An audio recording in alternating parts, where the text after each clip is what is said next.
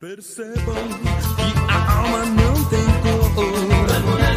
Ela é colorida, ela é multicolor. Salve, salve, senhoras e senhores! Aqui é Rogério Pelegrim, iniciando mais um episódio do podcast Rogérios Humanos, ao som da banda Karnak, tocando Alma Não Tem Cor, de autoria do André Abujanra. Em um trecho dessa música, André cita outro grande músico, Jorge Maltner, aquele de Maracatu Atômico, Vampiro, entre outras boas músicas. Maltner está comemorando seus 80 anos agora em 2021 e é de uma família judia que fugiu do Holocausto. É uma biografia e tanto se você tiver oportunidade de pesquisar. E por que essa música abre o episódio de hoje? Porque vamos falar de preconceito. Ai, Pelegrim, eu vi o título do post e você escreveu errado. Não é separado que escreve, é junto. Sim, meu amigo, minha amiga. Posso dizer que foi uma licença poética? Isso porque, filosoficamente falando, preconceito nada mais é do que a consequência de um pré-conceito. Mas deixa eu fazer uma separação entre os termos. O preconceito, assim separado, quer dizer que você não se aprofundou no conceito, que foi apenas superficial e por pura ignorância, e o pensador contemporâneo Leandro Carnal define que o preconceito é oriundo, é originado da falta de conhecimento e da angústia do medo do desconhecido. Enquanto preconceito, com tudo junto, é uma situação de absoluta negação, de exclusão do outro, que sempre resulta em algum tipo de violência, mesmo que, entre aspas, apenas como se fosse só isso, né? A violência psicológica ou social. Mas eu quero falar aqui mais do preconceito, assim separado mesmo. E sabe por quê? Porque sobre essa noção de pré-conceito, nós temos duas opções. Uma, nos aprofundarmos no tema para que o desconhecido não seja algo que nos assuste eliminando assim a falta de conhecimento, a ignorância, gerando um respeito e talvez até uma identificação, uma empatia com o tema. Ou 2. Possuir absoluta falta de vontade de se aprofundar, mantendo-se na ignorância sobre a situação, ficando estagnado na ideia do pré-conceito, levando assim ao preconceito. Então, ainda no pré-conceito, nós avistamos uma bifurcação pela frente. Queremos entender aquela realidade para despertar um pouco de empatia com aquela pessoa? Ou o outro caminho, queremos permanecer ignorantes e, com o perdão da palavra, apertar o foda-se para essa pessoa? Inteligente que é, tenho certeza que você pegaria o primeiro caminho, o de fugir da ignorância, o de sair da caverna de Platão. E tem uma música de um dos meus ídolos da música mundial que ilustra muito bem isso. War, do Bob Marley, que começa mais ou menos assim. Sobe o som, produção. until the philosophy which old one race superior and another inferior is finally and permanently discredited and abandoned. Everywhere is war. Em uma tradução livre, lembrando que todo tradutor é um traidor. Ih, olha o preconceito contra os tradutores aí, gente! A letra diz mais ou menos assim: Até que a filosofia que torna uma raça superior e a outra inferior seja finalmente, permanentemente desacreditada, haverá guerra. Tudo a ver com o que eu acabei de mencionar, né? Que a ignorância do preconceito gera violência. E permita-me abrir um parêntese aqui. Se você é da geração mimimi, muito obrigado por ter ouvido até aqui. E volte para o próximo episódio. Daqui em diante, vou ilustrar alguns conceitos, reproduzir algumas brincadeiras que talvez você não tenha estômago para ouvir. Ou melhor, ao invés de ir embora e voltar para o próximo, ouça apenas os 30 ou 20 segundos finais, pode ser? E ainda aproveitando o parêntese aberto, não vou ser hipócrita. Eu tenho lá os meus preconceitos sim, mas sempre faço uma autoanálise e tento melhorar em relação a eles. Não que eu seja um racista, um misógino, nada disso. Mas aquele que não tiver nenhum preconceito que atire a primeira pedra, não é mesmo? Eu, por exemplo, acho que nunca vou entender essa coisa dos pronomes neutros, viu, amigues? Quem nunca ouviu na vida frases como baiano é tudo preguiçoso, ou então gaúcho é tudo viado. Aliás, esses dias, assistindo a minha ferroviária jogando pela Série D de dado do Brasileirão contra um time gaúcho, em um desses sites que tem chat, um cara, muito provavelmente torcedor do time gaúcho, escreveu assim: Se dentista cuida de dente, paulista cuida de. Eu não sei você, mas eu, mesmo sendo paulista, meu, ri um bocado do trocadilho. Aliás, o que seria do humor se não fosse as piadas com loira, com português, com gay, entre outros? Não vou me recordar agora quem disse isso, mas tem uma frase que eu gosto muito que é mais ou menos assim: Não há sinal maior de inteligência do que rir de si mesmo. E sabe por que eu concordo com essa frase? Porque ela expressa justamente isso que eu estou falando. Quando você domina, quando você conhece um fator por completo, quando você não é ignorante em relação a determinado tema, você acaba achando graça mesmo de seus tropeços ou do seu jeito de ser. Um humorista que a maioria gostava muito, o ator Paulo Gustavo, já dizia que rir é um ato de resistência. Essa semana, fazendo as minhas seleções, eu tive três, vou chamar assim, três estereótipos que me chamaram a atenção e me levaram a fazer esse episódio. Primeiro, uma candidata, mandando um e-mail com o currículo para a vaga, escreveu: Estou muito interessada pela vaga, mas eu tenho os cabelos coloridos e gostaria de saber se tem algum problema para vocês. Uma outra, já em meio a uma entrevista final para a vaga, disparou: Tem uma coisa muito importante que eu acho que eu tenho que mencionar, já que muitas empresas têm problema em relação a isso. Eu sou mãe solo de duas crianças. E finalmente um terceiro, em uma triagem para uma vaga de vendas, que mandou a seguinte mensagem, após eu dizer que seria para atender a classe A. Mas eu sou negro, tem algum problema? Ah, Sartre, já vou chegar até você. Antes, deixa eu fazer uma explanação sobre esses casos de trás para frente. Sobre o terceiro caso, e não vou citar os nomes aqui porque eu não pedi autorização prévia a eles, um dos maiores e mais competentes vendedores que eu já contratei na minha vida, em todos esses anos de carreira, é negro. Um ser humano lindo, inclusive. Um outro que contratei para ser gestor de desenvolvimento de um grande projeto, dono de uma inteligência ímpar, um dos caras mais inteligentes que já tive a sorte de conhecer, também era negro. E mais que isso, fazia piadas sobre isso.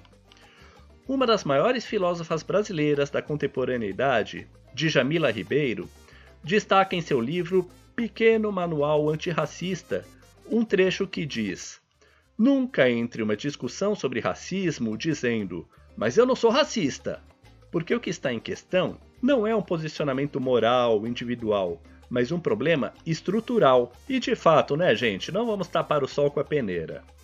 É preciso conhecer as razões, os motivos históricos desse racismo estrutural. Fugir da ignorância, pegando o caminho certo do pré-conceito para fugir do preconceito, lembra? Para ter empatia com a causa.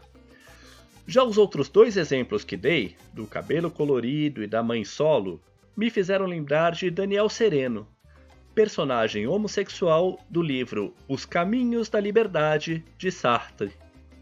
Daniel achava terrível ser homossexual e seus desejos extremamente repugnantes.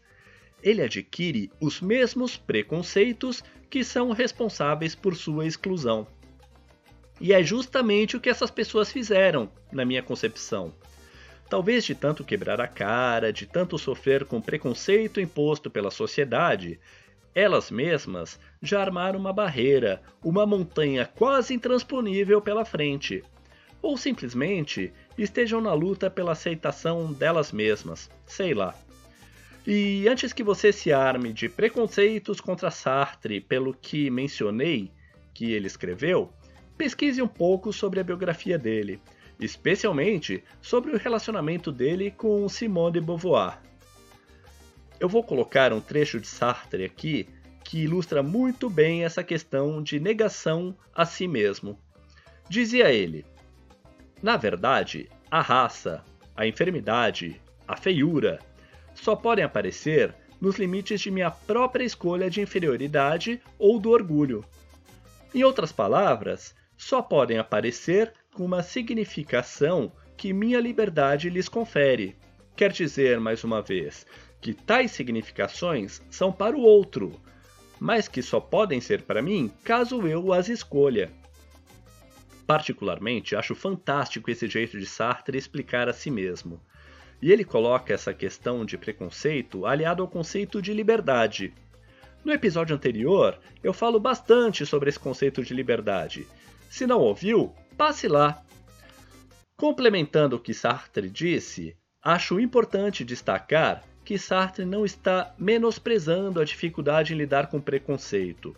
Ao contrário, quer demonstrar que é possível lidar com esses monstrinhos e se libertar dessas prisões sociais. Ainda tratando de RH, em um processo de recrutamento e seleção, é proibido fazer qualquer discriminação sobre idade, gênero, raça e religião, condições de saúde, sexo, situação familiar, estado de gravidez, opinião política, nacionalidade, origem social e, inclusive, comprovação de tempo de experiência. Aliás, se estiver procurando um candidato ideal para sua empresa e quiser um processo seletivo com lisura e ética, acesse www.rpelegrim.com e conheça as nossas soluções com as melhores taxas do mercado e as melhores condições para sua empresa.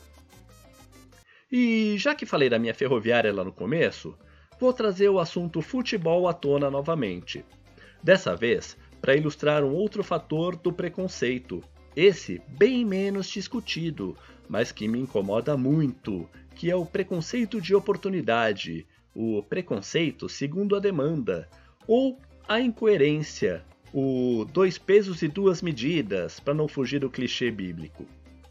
Recentemente, o time feminino do Corinthians conquistou o tricampeonato brasileiro sobre o Palmeiras.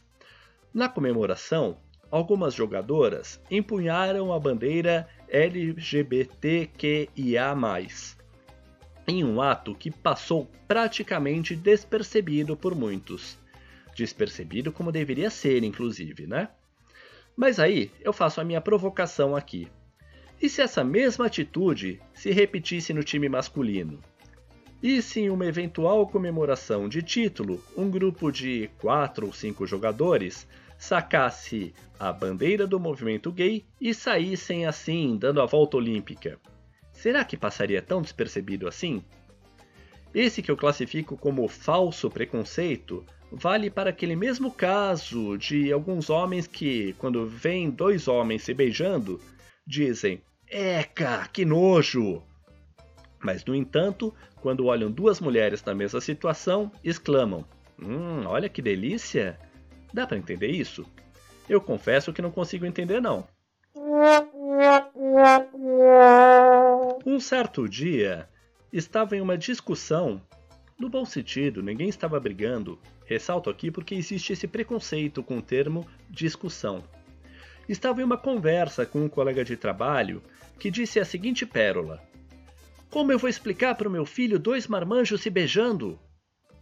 Mais indignado que ele, respondi: Talvez da mesma forma que você explique um homem e uma mulher se beijando. Aquilo é uma demonstração de amor apenas. E quem me conhece sabe que eu sou chegado aos realities culinários. acho que só tem um deles que eu ainda não assisti por completo, incluindo aí os de canais fechados. E um deles, que tem confeitaria como temática, tem dois participantes.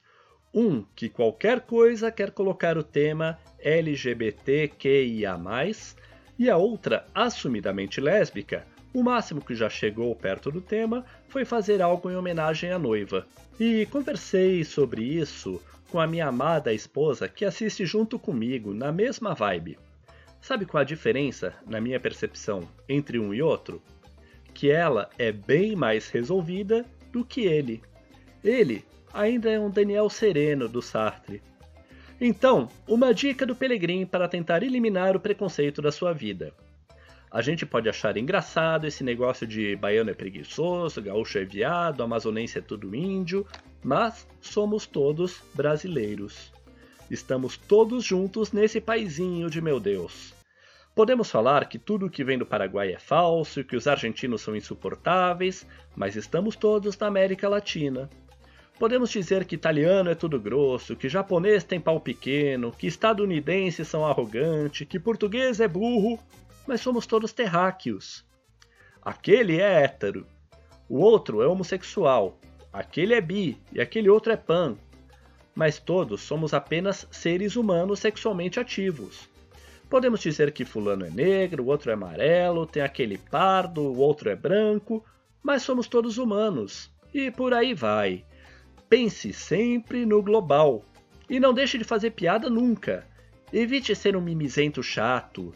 Mas, como citei meu saudoso pai no episódio anterior, lembre-se sempre que a sua liberdade vai até onde começa a liberdade do outro. Então, se a sua piada, se a sua brincadeira for ofensiva a outra pessoa, peça desculpas, se retrate de uma maneira honesta e sincera e não transgrida a liberdade dela. Saiba rir de si mesmo, saiba aceitar o outro como ele é. Seja uma pessoa bem resolvida, não erga muros, derrube-os. Não concorda com nada do que eu disse aqui? Adoraria entender os seus motivos para sair da minha ignorância. Entre em contato comigo pelo www.rpelegrim.com, ok? O mesmo vale para você que quer fazer alguma sugestão, beleza? E, como diz a letra, percebam que a alma não tem cor. Ela é colorida, ela é multicolor. Sobe o som! Percebam que a alma não tem.